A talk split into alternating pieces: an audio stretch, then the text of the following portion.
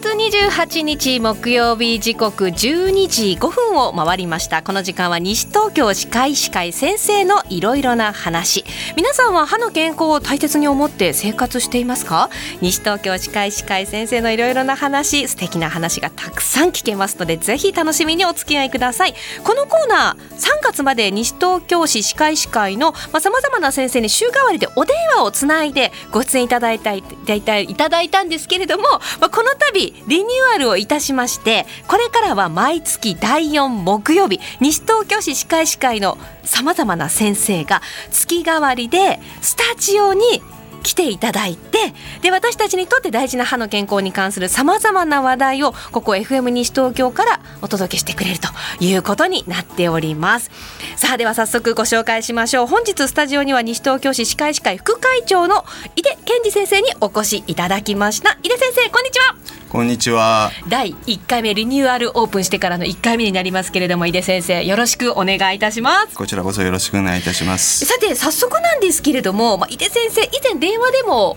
ね、何度かご出演いただいているんですが改めましてということで自己紹介をお願いしてもよろしいでしょうか、はい、えー、私西東京市歯科医師会副会長の井出と申します、えー、今回スタジオの放送は今回初めてですけれども、はい、電話での出演は7回全7回あります。で冒頭で説明がありましたが西東京歯科医師会としては4月から月1回、うん、あの木曜日のこの時間に出演させていただきます。はい。で内容としましては、うん、あの司会司会ではいろいろなイベントを行っておりますので、うん、そのイベント紹介ということでお話をさせていただこうと思っております実際に皆さんがこれから行けるようなイベントもご紹介いただけるということですね、はい、楽しみですね、はい、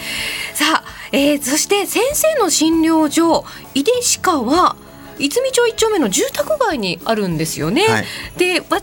あの出演いただいた時に写真を見させていただいたんですがエメラルドグリーンの素敵な歯医者さんなんですよね。こちらについてもご紹介いただけますか？どうもありがとうございます。えー、まあ今奈美子さんのご説明あった通り、えー、泉町一丁目の住宅街にあります。で近くには泉保育園とか、うん、えっと小須田商店さん通称、えー、ゴンベさんがあります、うんうん、このゴンベさんというのは、えー、地元の小学生中学生なら知らない人はいないというかなり遠くからも遠方からもあのそのお店に来られてる方が来られてる子が多いんですよね。ね。なるほど、はい、その近くです。で開業してからは今年で何年ぐらいになるんですか？えっ、と平成元年に開業しましたので、はい、28年目になります。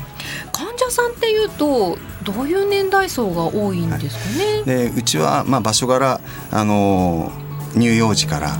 ご老人まで、はいうん、でまあ要は乳歯の治療から入れ歯インプラントまで、オールラウンドにさせていただいております。ね。で前回はどういった内容でお話ししていただいたんでしたっけ？はい、えっ、ー、と全7回のうち6回全身と歯について歯というタイトルで、うん、えー、お話しさせていただきました。まあこのお話しさせていただいた内容というのは、うん、歯とまあ全身がどれぐらい密接に関わりがあって。うんで要はもう統合ですよね噛み合わせ、はい、それがいかに大切かどうかをあのお話しさせていただいたと思っております。うん、そうなんです先生の歯とその全身のどんだけ影響があるかっていうのを聞いて私実は結構衝撃受けたこともたくさんあったんですよね。よね歯って大事って改めて思いましたからね、うんはい、そんな話もまたコーナーの中で時間があればぜひ聞かせていただきたいと思っています。はいはい、さあではですね先生が改めてどういう方なのかということもよく分かったところで今回の内容に入らせていただきたいと思います。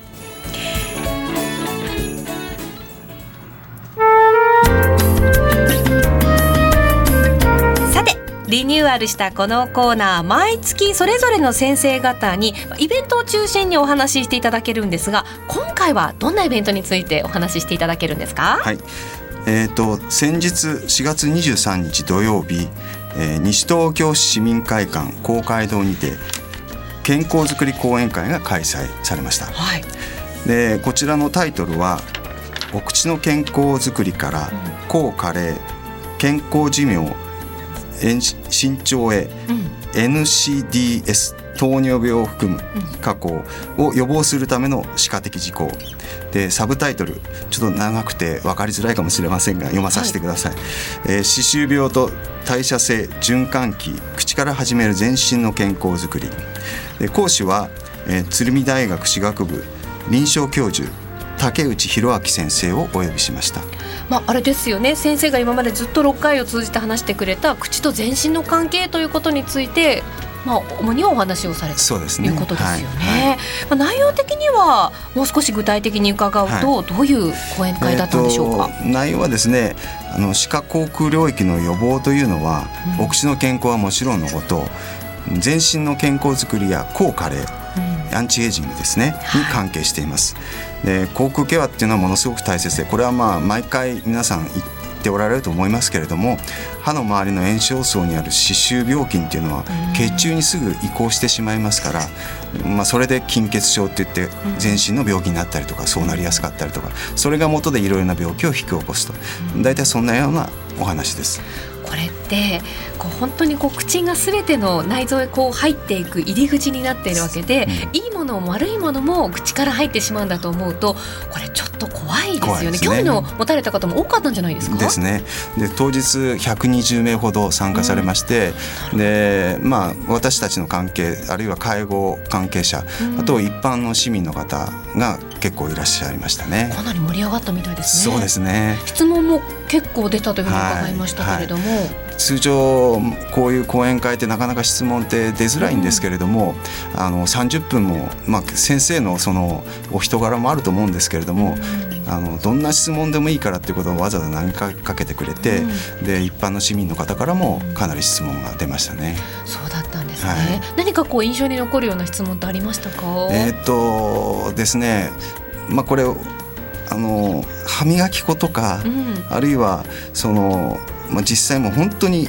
僕から僕たちからしたらあそうかそういうこともわからないんだよなっていうことを結構あのあと入れ歯の洗浄剤とかですね、うん、そんなことも聞かれておりましてね。なるほど、はい、じゃあ逆に先生方もその市民の方の質問から何かこう学べるようなあこういうことも伝えた方がいいんだっていうようなこともあったということなんですね。はい、毎回質問あの放送で僕も思ったんですけれども、うん、あこういうことって自分たちでは当然のように思ってるけども、うん、あそういうことわからないことって結構あるんだなってこう何回か放送他の回の放送も聞かせてもらって、そう常々思っております。ぜひぜひあのかゆいところに手が届くようないろんな内容を聞かせていただきたいと思っております、はい、まあそんなねあの非常に盛り上がった講演会ということなんですけれどもあの口腔ケアすごく大切でまたあのこれは生活習慣病と歯の関係についてもお話はされていらっしゃんですか？ね、はい。あのまあもちろん生活習慣病し歯科の疾患って本当生活習慣病なんですよねはっきり言って。もう歯磨きできなかったらダメだしそれから日常生活の姿勢というか暮らし方っていうのが悪かったらやっぱりお口の中にも全て影響しますので。なるほどはい、そういったこともこの講演会でされたということで、はい、まあ、今後も今回は残念ながら知らなくていけなかった時間が合わなくていけなかったっていう方も今後もこういったイベントっていうのは計画されてらっしゃるんですよね。ね。あの題はちょっと演題とかはちょっと違いますけれども、はい、いろんなことを企画しております。でまあ先にも決まってるから言っちゃっていいと思うんですけれども、はい、あの認知症と歯科の関係のことを9月ぐらいの講演会でちょっと予定をしております。なるほど、はい、じゃあそういったことも番組の中でお伝えしていきますので、ぜひ興味のある方はお出かけになっていただきたいと思います。さあではですねここで早速先生からいただいたリクエスト曲をお届けしていきたいと思うんですがいただいたリクエスト私も大好きなアーティストです。先生ご紹介いただけますか？はい、えーちょっとここはこだわって選ばさせてもらいました、はい、本当に何にしようか本当迷ったんですけれども、えー、私が中学高校、予備校大学の学生時代に大好きだったクイーンの曲にしました。やったクイーン大好き。ありがとうございます、えーまあ、ご存知の方が多いかと思いますけれども、はい、少々ちょっとクイーンについてご説明させてください、はい、えー、クイーンは1973年デビューのイギリスの才能豊かな4人、フレディ・マーキュリー、えー、ブライアン・メイ、ロジャー・テイラージョン・ディーコンがメンバーのロックバンドです。はい、でこの4人ともものすごく才能豊かででフレディ・マーキュリーは美術大学で、えー、イラストの勉強をして、まあ、こちらのフレディ・マーキュリーはまあ、白人ではなくて本当はインド人なんですよね。ででもすごくそういうのが音楽にこう関係してるのかなってなりますよね。だからブライアン・メイはこの方は売れないうちは中学校の学校の先生やってたみたいなんですよね。で後にもうこれはもうあの活動を結構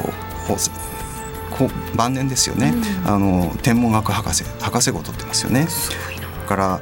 えー、ロジャー・テイラーこちらは歯学部中退してるんですよ。中退した理由っていうのが解剖学をやって気持ち悪くてやめた。ちょっと向いてなかった。向いてなかったっていうですけどね。なるほど。でただ後に生物まあその後また学校行き直して他の、ね、それからあの後に生物学博士の博士号を取ってますよね、それからジョン・ディーコンは電子工学科首席卒業だそうですに音楽以外の才能も豊かな4人が運命の出会いでこう一つのグループになったわけですね。でもうそのそういうのをまあ、知りましてね才能とかその知性に大変大変憧れて、まあ、残念ながら私には音楽的才能は全然ないので、まあ、聞くだけなんですけれども、はい、でその中でもあのどんな曲がいいかなって、まあ、実際クイーンの曲っていうのはいろんな曲が CM とか、ね、テレビとか球場でも流れてると思います。うんうん、でもあのそのたくさんのいい曲あるんだけれどもこれは自分にとってなんですけど何者でもなかった、うん、何者でもない自分が勇気づけられた勇気づけられる曲「えー、スプレッド・ユア・ウングス」「永遠の翼」を選びました。で、まあ、これでちょうど予備校のぐらいなんですけどもね予備校時代の先生にあのアイデンティティという言葉は今分からなくても覚えておきなさいって言われたのすごく思い出しますね。なるほど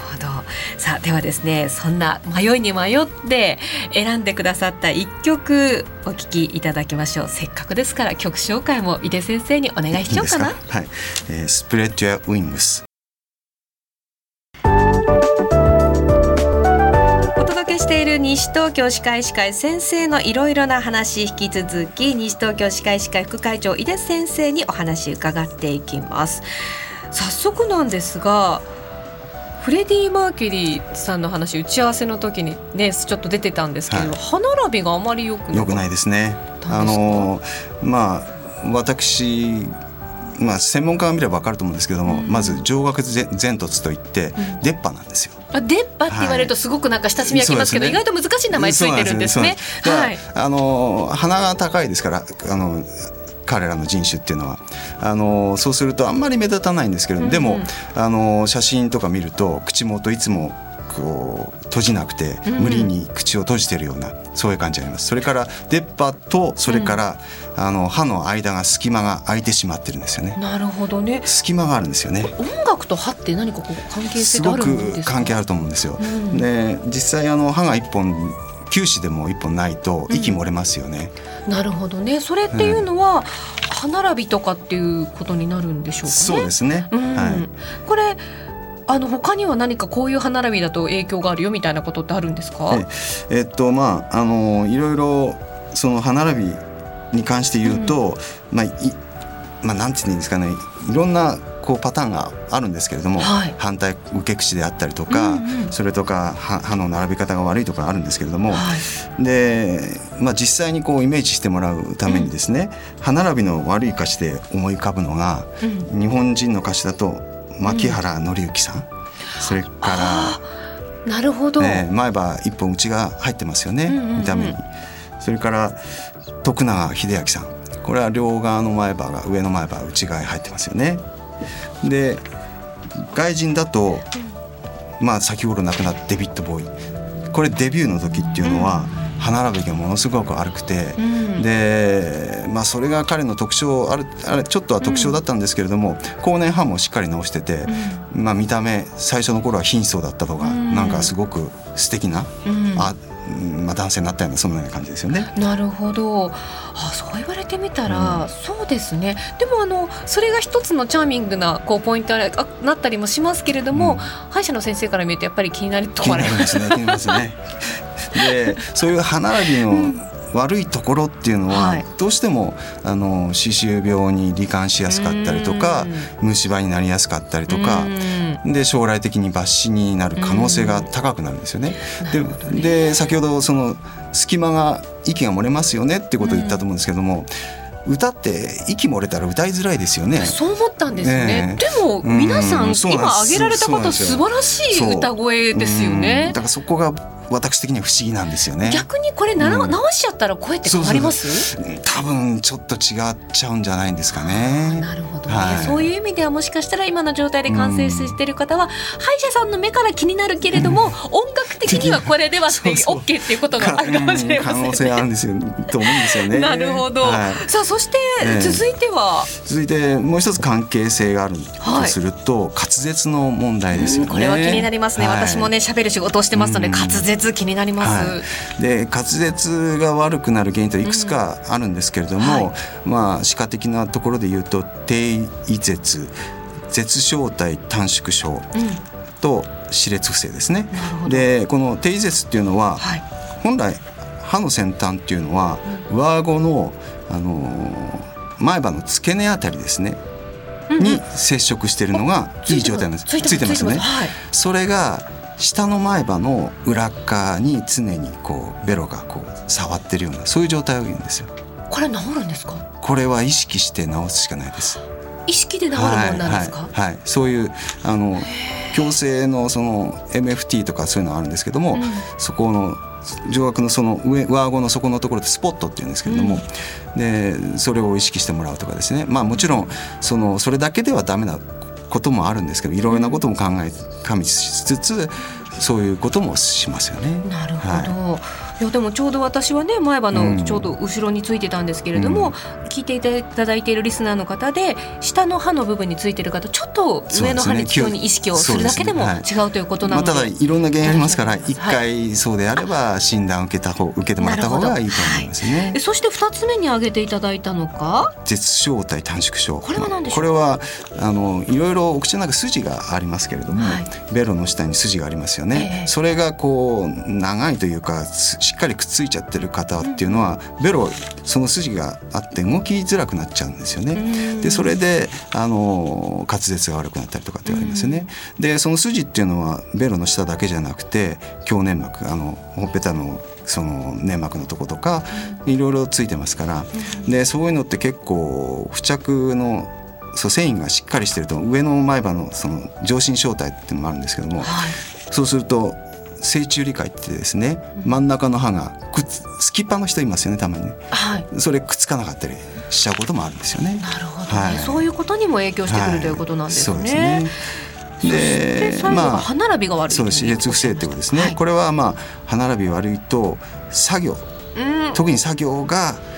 発音しづらくなっちゃうんですよね。そうですね、ちょっと作業が言いづらいっていう方はいらっしゃるかもしれませんね。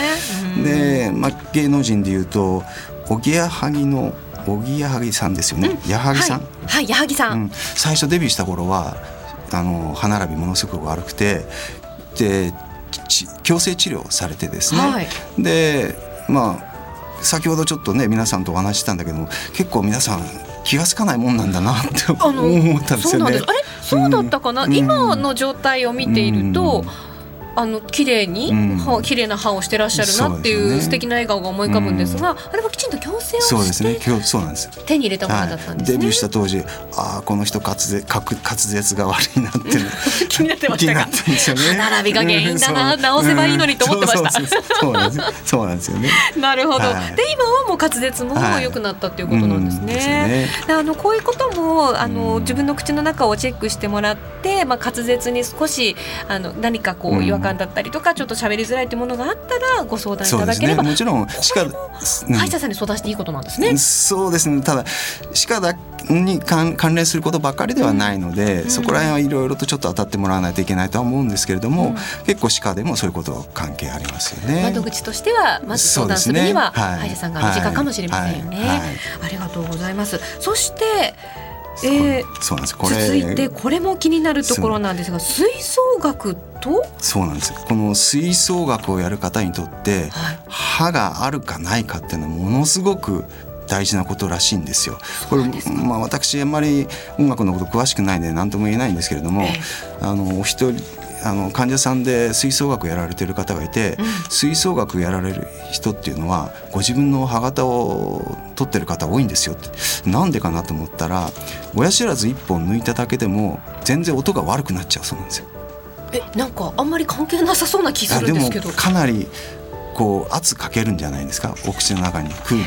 気。であと舌のその位置とか、うん。そういう微妙なところで多分音が違うと思うんですよね。ですからその時にその時期にまあ中学生とか小小学校はどうかわかんないけど中学生高校の時ってそういう活動をする方多いじゃないですか、その時に矯正治療をしなきゃいけなくて矯正治療したら多分吹けないんですよ。まあ器具とかもあるからっていうのもあるけれども歯の位置が変わったりとかするとうん。音の調整するのにものすごく時間かかるみたいですね。じゃあ本当にその音楽でプロの道を目指そうと思う人は、はきちんときちんと。歯を先にい、しっかり直しておくこともででその状態をキープできないとプロとして大変なのかな。なるほど、はあのスポーツ選手はね、はい。あの歯をすごく大事にするっていう話は聞いたことがあったんですが、え音楽の面でも音やっぱりすごく大え切になってくるわけなんですね。これは吹奏楽だと思うんですよね。うん。他の楽器とかもでもバイオリンなんかもうん。あの姿勢で演奏してますよね。そうすると歯並びもやっぱ変わってくきますからね。じゃあそれこそうん。虫歯か何かで歯を抜かなければならなくなった場合、うん。まあもちろん入れますよね。違う代替の歯を入れますけれどもそれでもやっぱり変わるものやっぱりなんでしょうかね。どんなに似せて作ったとしても微妙に違いますから、うんプロの領域って1000分のそうですね。1ミリ単位とか言うじゃないですか、はい。だからそういう関係で同じような音出せなくなっちゃうんじゃないかなって私は思いますけどね。なるほど、はい。じゃあもう今お子さんを育ててらっしゃるお父様、お母様も、うん。もうご自分のねお子さんのこと将来を考えたらこう道を将来の道をいろいろと選択肢を広げるためにも、勉強も大事ですけれどももちろんこの歯をきちんとしといてあげるっていうこともす。ごく大切なんですね。口腔ケアをちゃんとできるうん生活習慣と環境ですかね。大切ですね。あのまさかここまで影響があるっていうのは、うん。実は知らなかったですね。ね。いやフレディ・マーキュリーの歯並びの悪いところがすごく広がっていろんな話を聞かせていただきました。はい。いや歯医者さんの目から見た、ええ。その音楽の世界とか、タレントさんの世界とかっていうのが、はいはいはいはい。自分とは全く違う視点。視点から見れたのではい。はい。はい。ああ、うん。ちょっと次からタレントさんとか見るときにうん。歯並び見ちゃいそうな気がしますね。まあ職業からどうしても歯見ちゃいますからね。なるほど。私たちはね。はい。はいありがとうございます。まあ本当に楽しいお話いろいろと聞かせていただいたんですけれども、そろそろお時間が近づいてまいりました。え最後にですね、今月の司会司会からのお知らせお願いいたします。えっ、と公益社団法人西東京市歯科医師会では今後放送の最初で言いましたようにイベントがたくさんあります、また新しいイベントも企画しております、えーリスナーの皆様におきましては機会がありましたらぜひ参加していただきたいと思っております。ましたイベントのご紹介もどんどんしていきますのでお時間のある方興味のある方ご参加いただきたいと思います。え例えば逆にリスナーの方から歯医者さんにはこんなイベントもしてほしいっていうリクエストもあありだったりしますか？あったらぜひ もしありましたら本当に FM 西東京に行ってくださるかわかりました。そうですね。この番組宛てにいただいて。うん。あの事務所でも連絡していただければいいと思いますね、わかりました。ありがとうございます、リスナーの皆さんもしあの歯医者さんにこんなことをイベントとして企画してほしいこんな体験をやってみたい実はこういうことを知りたかったっていうようなことがありましたら質問も含めてイベントの企画もはい。ぜひお待ちしておりますので、えーメッセージいただきたいと思います。井出先生どうもありがとうございました西東京歯科医師会先生のいろいろな話。この時間は西東京市歯科医師会の提供でお送りしました。来月5月26日は平田仁先生にお越しいただきます。なおこの放送は後日 FM 西東京ポッドキャストページからもお聞きいただけます。そちらもぜひチェックしていただきたいと思います。さあそれではですね2曲目も実は井出先生にリクエストしていただきました。クイーンの曲をお聞きいただきながらお別れしていただきたいと思いおお別れしたいと思います、まあ、大リーグでおなじみの曲なんですけれども今回すんごいかっこいいということでライブバージョンをご用意いただきました。これめっちゃかっこいいです。この曲をお聴きいただきながらお別れしてまいりましょう。クイーンの We Will Rock You ライブバージョンです。